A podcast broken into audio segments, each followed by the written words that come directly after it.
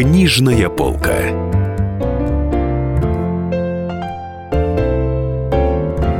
Дорогие друзья, я Дарья Завгородня, и я расскажу вам о книгах-бестселлерах этой недели. «Серьга Артемиды» – новый роман Татьяны Устиновой, который сейчас лидирует в продажах по всем книжным Москвы и онлайн-площадкам. С присущим ей неподражаемым мастерством писательница соединяет детективную интригу с любовной линией. Причем написано все таким качественным русским языком, что загляденье. В романе «Серьга Артемиды» история начинается с того, что главная героиня, Настя, 17 лет, гуляет гуляет со своим приятелем и натыкается на мертвое тело одной молодой, но известной и красивой актрисы. Любопытно, что героиня и сама собирается учиться на актрису.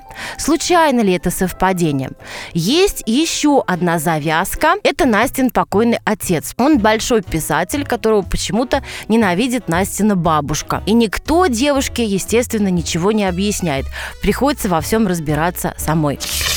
А теперь хотелось бы отступить от билетристики и метнуться к лауреату премии «Большая книга», которую на этой неделе вручили лучшим авторам года. Интрига на премии была густая, потому что в шорт-лист составился из литературных тяжеловесов.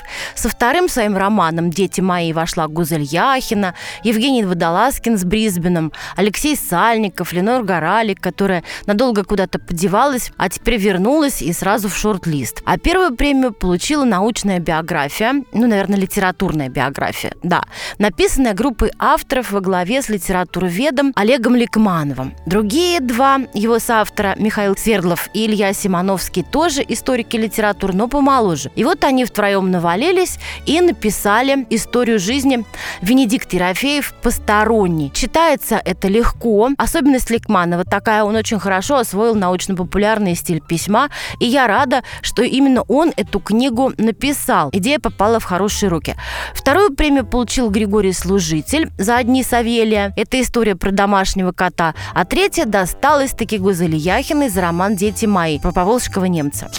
И, наконец, хотелось бы упомянуть Захара Прилепина, его книгу, которая только что вышла из печати и набирает высоту в рейтингах продаж. Это сборник эссе и рассказов «Истории из легкой и мгновенной жизни». Хотелось бы пожелать им жизни счастливой, потому что со времен романа «Обитель» ничего у Прилепина в литературе сильно не шумело. Хотя вряд ли нашумит и эта вещь, потому что, как признался автор, она по большей части про меня самого. Такой формат нынче не в моде у публики и критиков, но мы будем читать.